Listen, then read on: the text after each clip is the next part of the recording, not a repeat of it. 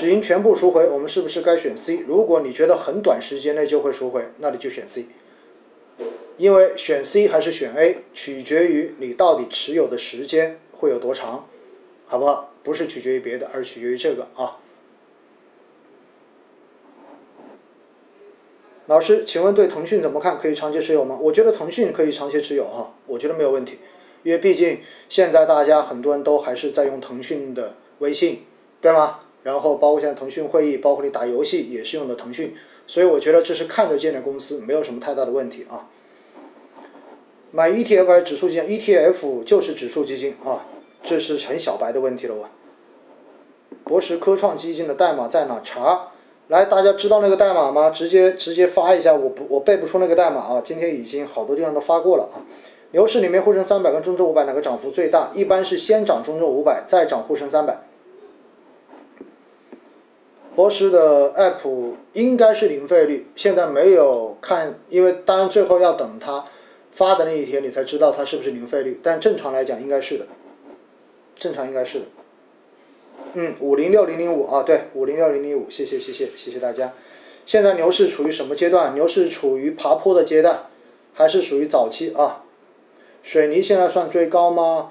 我觉得它已经涨了一波了，确实有一点点的这种感觉哈。但是下半年跟明年上半年，应该说这种传统的基建相关的这些板块，应该还是有比较好的这一种机会的。还有多久才会有科创板 ETF？我首先告诉大家，科创板 ETF 就算出来之后，大家也定投不了，因为你要等 ETF 连接基金出来才能够定投。呃，而且呢，现在当然已经有公司上报了这个科创板的指数基金，但是呢，上报上去证监会还没有受理，正常最快最快估计也要等两个月到三个月，然后可能才会出来。走特殊通道，至少也应该是一个月后这一个月之后的事情了。而且一个月之后出来的还是 ETF。我前面在喜马拉雅上面特意讲过，新的指数基金其实是没必要去参与认购的，因为它这个时候还是空仓，会有很大的跟踪误差。所以呢，大家不妨到时候等它已经上市建仓之后，已经开始可以进行买卖交易了。你如果喜欢在场内投，你就在场内买；如果你要做定投，那我就建议你再等一等，因为它发完 ETF，肯定后面会有公司要发 ETF 连接基金的，而 ETF 连接基金这个时候用来做定投才是最合适的。老师，白酒现在是追高吗？看你用什么样的维度来看。如果你是用半年的维度来看，我觉得你肯定追高了。但是如果你用三年、五年到十年的维度来看，其实我觉得白酒现在拿也未尝不可。说实话啊，关于这个逻辑，在前面已经好多次跟大家讲过了。黄金是定投还是一次性买入？黄金说白了，你可以一次性买，但是如果你担心它短期会有下跌的这种可能性，那么你就分批买。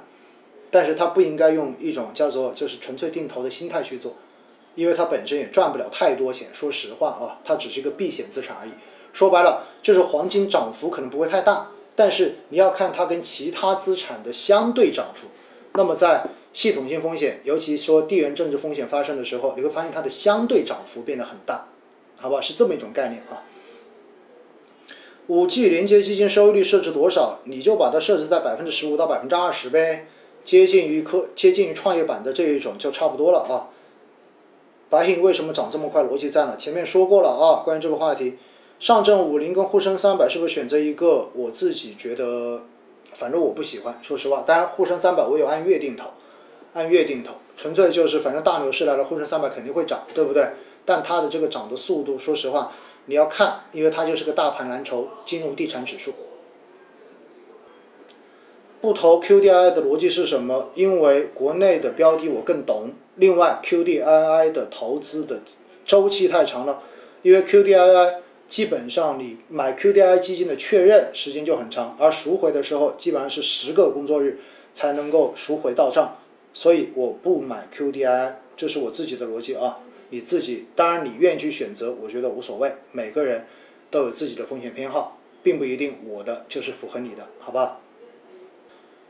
封闭基金会不会换了基金经理？确实有可能，但是换了也没有办法呀，谁知道呢？你买个非封闭的，一样的有可能换，这个东西真的没有办法保证的哈，这就是一个风险在。所以这也是我为什么说，我如果买基金，最好是要买那种相对而言公司比较稳定、管理层比较稳定、整个氛围比较好的这样的公司，这样子它整体的人员的稳定性也会来得更好一些。未来牛市马上三千四百点，是否会下跌？肯定会调，肯定会调的。黄金看涨啊，黄金看涨。科创五零现在没得卖啊，都说了还没发呢。前面讲了这么多，发现大家都没听到哈。现在科创五零指数都明天才发布，所以至少等一两个月之后再看科创五零指数基金吧。黄金跟基金怎么比例？怎么配置比例？这一个是在过年期间讲资产配置的时候讲过，我说了黄金在我们的总资产中间可以占比在百分之五。那么现在既然外部的这种不确定性比较大，风险比较大，可以考虑把它加到百分之十到百分之十五，我觉得也是可以考虑的，好不好？正常来说，反正配百分之五左右是没有问题的。券商 ETF 继续持有吗？券商反正我之前也说过，未来只要你认为还有牛市，我觉得券商就是有持续的投资机会的。现在定投五 G 会不会有点晚？我觉得不晚哈，我觉得不晚。说实话，因为我觉得五 G 是未来很长一段时间。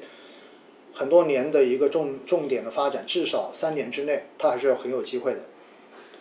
传媒行业未来的机会，我觉得大，因为线上的这，尤其是线上的传媒，我觉得未来它的空间会越来越大。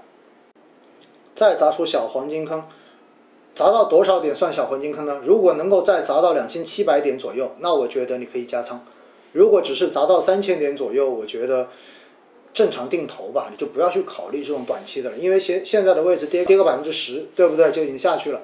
所以呢，我觉得百分之十的跌幅不算砸黄金坑吧。现在咱们怎么拿基金长期定投啊？你不能因为说有这个风险，所以你就完全什么都不不碰了。那万一到最后没有过界呢？没有发生这个事情呢？对不对？那那你等到再过几年之后，然后你再后悔，再从头买嘛？所以肯定不要离开市场，我会继续定投，我不会因为这种事情然后就把自己定投停了。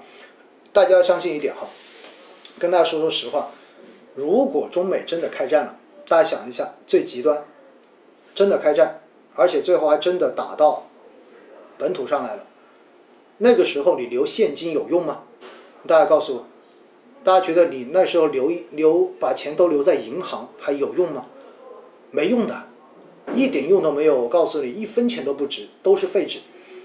所以，如果你真的很担心这种事情，你现在就把所有的钱都拿出来，把所有的股票跟基金都卖掉，然后去买黄金，而且是买实物金，买金条。买了金条之后，大家应该听过我前面说过这个做法的，然后去买个保险柜，把它全部都藏进去，然后找个空地，挖个坑把它埋起来，然后等一切结束之后，战争结束了，然后你再把它挖出来。你就是有钱人了，真的是这样子。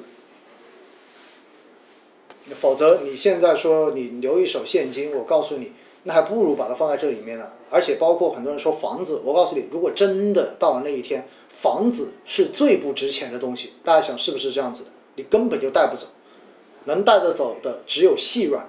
所谓的细软，那不就是黄金、首饰，都是这些东西嘛，对不对？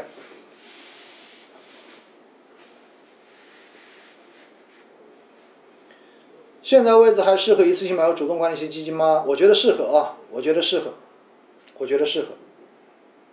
老师推荐几本书吧，之前推荐过啊。我说邱国禄之前写的那一本书《投资中最简单的事》，其实我一直都推荐大家看呢，很好的一本书哈。然后我也推荐给，呃，推荐给圆圆推荐过的，就是那个《变革中国》，外国人写的中国的改革开放史，我觉得那本书也很值得看。另外呢，就《大明王朝幺五六六》。哎，我觉得也很适合看，好不好？就是这这这几本书是我自己印象比较深的。当然，如果你可以看一点学术性的呢，就刘鹤副总刘鹤副总理主编的那一本两次呃历次危机的这一种比较，我觉得也可以考虑去看一看。